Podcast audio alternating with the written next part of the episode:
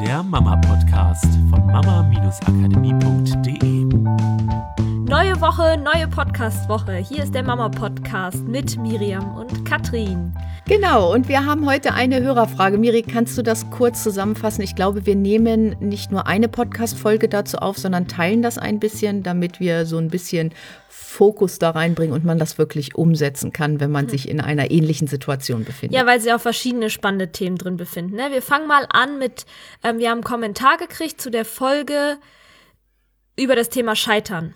Und die Endfrage in diesem Kommentar war, wie kann ich denn mit diesem Thema Scheitern umgehen, wenn doch irgendwie in dieser Gesellschaft alles von Geld abhängt? Und so dieser ganze Grundton in dem Kommentar war halt der, dass Scheitern viel ja damit zu tun hat, ob ich mir finanziell einen bestimmten Lebensstandard leisten kann oder nicht. Und wenn ich ihn mir nicht leisten kann, ist es halt zumindest nach Ansicht dieser Person in diesem Kommentar schwieriger, in dieses Gefühl zu kommen, nicht zu scheitern, weil es halt gesellschaftlich so vorgegeben ist. Also so wirklich, ich sag mal, es hat sich so angehört wie Existenzminimum, also es ist schon schwer, eigentlich ernährt man sich nur von Nudeln und Reis und genau, hat keine Möglichkeiten, mit den Kindern in die Ferien zu fahren oder vielleicht andere Aktivitäten zu machen, für die man halt Geld braucht, weil sie eben Geld kosten.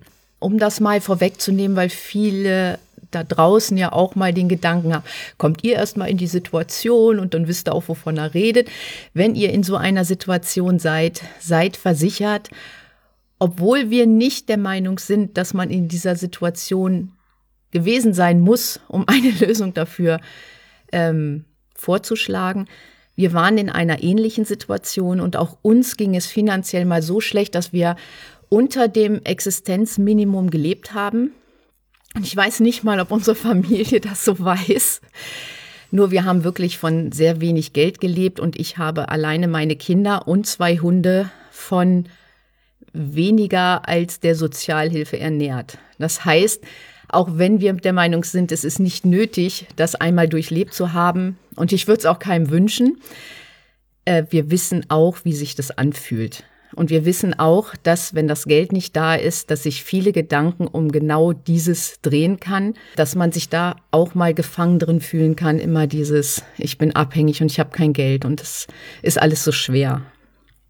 Nur gleichzeitig, und das ist das Spannende, was wir für eine Lehre aus dieser Zeit gezogen haben, dass doch gleichzeitig viel mehr möglich ist, als man denkt. Und zwar tatsächlich mit weniger, als selbst der Staat für nötig hält, um sich äh, und die Familie abzusichern und zu ernähren, weil wir ja in der Zeit irgendwie ganz, ganz viele Lösungen gefunden haben, uns das Leben echt schön zu machen, auch ohne Aktivitäten, die viel Geld gekostet haben. Und ja, wir hatten auch die Momente, wo wir beim Bäcker standen und sehnsuchtsvoll auf die Kuchen geblickt haben und uns an die Zeit erinnert haben, wo wir einfach mal sagen konnten, komm, wir nehmen mal so großes Paket stellen wir uns zusammen, voll mit Kuchen und dann gibt's zu Hause Kuchen und Tee und wir uns das verkneifen mussten, weil ganz klar war, nee, wir brauchen das Geld, um nächste Woche davon was Gutes zu essen zu kochen. Nur es gab so viele andere Sachen, die wir in dieser Zeit wichtig genommen haben und auf die wir Prioritäten gesetzt haben. Und da sich nochmal bewusst zu machen, dieses, wir wissen, dass es manchmal vielleicht sich schwer anfühlt, gerade wenn man das Gefühl hat, allen anderen geht es so viel besser. Nur es ist vollkommen egal, in welcher Ausgangssituation wir sind. Wir haben immer die Möglichkeit, kreativ zu werden und Lösungen zu finden und uns zu fragen, wie können wir das, was wir uns wünschen, umsetzen, auch wenn zum Beispiel kein Geld da ist. Wenn der Wunsch zum Beispiel ist nach einer gesunden Ernährung, sich die Frage zu stellen, okay, wie können wir mit so wenig Geld wie möglich trotzdem gutes, frisches Essen auf den Tisch bringen. Ja, das müssen ja nicht die Dinkel-Vollkornnudeln vom Biomarkt sein, sondern auch mit den No-Name oder Eigenmarkenprodukten der Nudeln und einem Gemüse, das zufällig gerade im Angebot ist, weil ich abends zum Einkaufen fahre, wo das Gemüse für ein paar Cent rausgehauen wird, damit es am nächsten Tag nicht mehr dort im Laden liegt.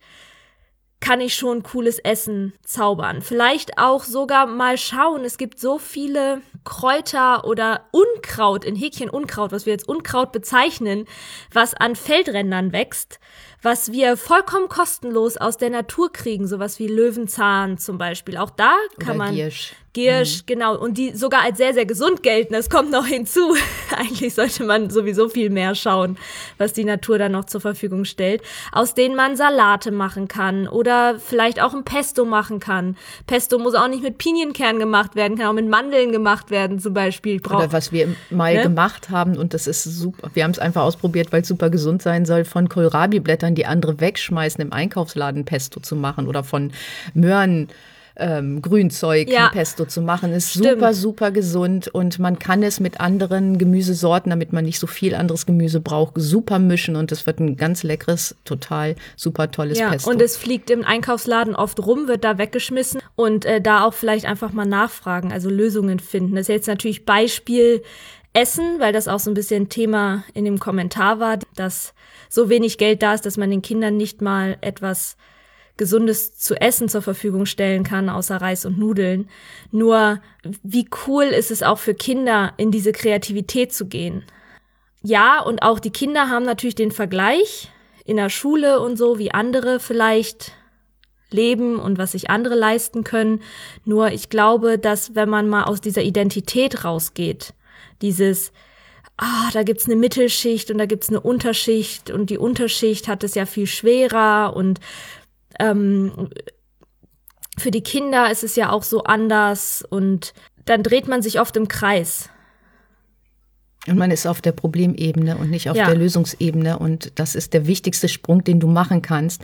Geh auf die Lösungsebene und denk einfach mal drüber nach, wo gibt es denn die Möglichkeiten, mir das Leben mit meinen Kindern schön zu machen. Und es geht ja nicht nur um Essen, sondern es geht auch darum, wie man sich mit den Kindern beschäftigen kann. Meine Kinder haben super gerne eine Zeit lang aus Müll irgendwelche Sachen gebastelt. Man kann sogar aus PET-Flaschen kann man Staubsauger basteln mit Kindern. Also es gibt ganz, ganz viele Möglichkeiten, wo man eine Menge Spaß hat oder irgendwelche Flieger aus alten Papier knicken und die fliegen lassen. Kinder können sich stundenlang mit sowas was wir beschäftigen. alles aus Zeitungspapier gebastelt haben, ne? Und die Zeitungen, also zumindest bei uns hier in Braunschweig, kriegen wir jede Woche kostenlos die neue Braunschweiger vor die Tür geschmissen, ob wir es wollen oder nicht, ob sie uns interessiert oder nicht. Das heißt, wir brauchen nicht mal dafür Geld zu bezahlen für Zeitungspapier, sondern das war halt auch damals schon bei uns einfach etwas, was sonst im Müll gelandet wäre. Und daraus haben wir alles mögliche Zeug gebastelt. Sogar Papier selber geschöpft, glaube ich. Da brauchst du nicht mal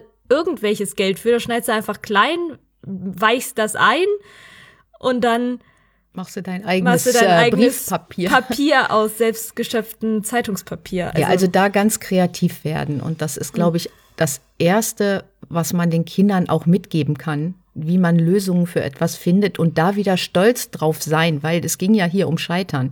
Weil du kommst an ganz viele Punkte, wo du stolz drauf sein kannst, wie du aus wenig super viel gemacht hast, wie du aus wenig dafür gesorgt hast, dass ihr alle am Lachen seid, wie du aus wenig dafür gesorgt hast, ein super Essen auf den Tisch zu packen. Und das ist ja der wichtigste Lernprozess, den deine Kinder durchlaufen können, nämlich den Fokus zu verändern und sich über Kleinigkeiten freuen, über die Blume am Wegesrand, über den Löwenzahn, den man pflücken kann und da Essen draus machen kann oder und sowas. das als Erfolge zu feiern. Und da Ja. sind wir dann wieder in diesem Gegenteil zum, zum Scheitern. Es ist wirklich vollkommen egal, in was für einer Situation ihr seid. Es ist die Frage, welche Bedeutung gibst du? Und unabhängig davon, ob ihr Geld habt oder nicht, unabhängig davon, was ihr in der Vergangenheit erlebt habt oder nicht, weil ich glaube, das ist so ein anderes Thema, was dann bei vielen auch, ja, aber ich habe ja in der Vergangenheit das und das erlebt. Die Frage ist, was für eine Story erzählst du dir und deinen Kindern jeden Tag? Und ist in dieser Story das Leben schwer oder leicht? Natürlich diese Story von, okay, wir sind halt Teil einer Schicht in dieser Gesellschaft, die es nicht so leicht hat, macht es natürlich auch nicht so leicht. Also verändere die Story, die du dir selber erzählst und damit deinen Kindern und fangt an, kleine Erfolge zu feiern und gerade in so einer Situation. Und das Coole ist, dass vielleicht sogar in so einer Situation der Druck und die Motivation, diesen Weg zu gehen und zu sagen, okay, scheiß drauf, wir haben jetzt nur noch eine Chance, unsere Gedanken zu verändern, weil alles im Außen gibt uns keine anderen Möglichkeiten. Ich kann mir kein teures Coaching leisten und ich kann auch nicht sagen, ich äh, fahre mal zwei Wochen meditieren irgendwo hin, sondern ich habe nur eine Möglichkeit und das ist mit meinen Gedanken zu arbeiten. Wenn man in so einer Situation ist, in der man das Gefühl hat, es ist gerade echt schwierig, dann kann genau das aber auch ein mega Booster sein, um dann da rauszukommen. Ich glaube, da hat es teilweise, ohne jetzt eine Limitierung aussprechen zu wollen, nur andere Leute, die in so einem, naja, eigentlich ist es ja gar nicht so schlimm, Ding drin schwimmen. Da fehlt manchmal so ein bisschen diese Energie und der Push für die Veränderung, weil die Schmerzen halt noch nicht groß genug sind. Ne? Und ihr wisst, Menschen verändern sich aus zwei Gründen große Ziele oder große Schmerzen. Genau, und wenn du nämlich den Fokus veränderst und deine Gedanken veränderst, dann passieren ganz unglaublich tolle Sachen. Dann kommen vielleicht mal Sachen im Außen, wo du siehst, oh, hier gibt es Foodsharing, da wird wirklich Gemüse und Biosachen sogar verteilt, kostenlos, einfach weil in irgendeinem Einkaufsladen eine Tiefkühltruhe kaputt gegangen ist. Mhm. Oder, oder die haben eine Ladung zu viel gekriegt, die wissen überhaupt nicht, wohin damit. Ja. ja, das war's für diese Woche. Wir greifen die Hörerfrage nochmal auf in der kommenden Woche und nehmen uns einen kleinen anderen Aspekt raus. Und bis dahin wünschen wir euch viel Spaß auf der Lösungsebene, wenn es einen Punkt in deinem Familienleben gibt, wo es vielleicht noch nicht so gut passt oder wo du vielleicht so ein Mangelgefühl hast. Ja, bis dann. Tschüss. Tschüss. Das war der Mama Podcast. Der Podcast, der Familien zusammenwachsen lässt. Mehr zu uns unter mama-akademie.de.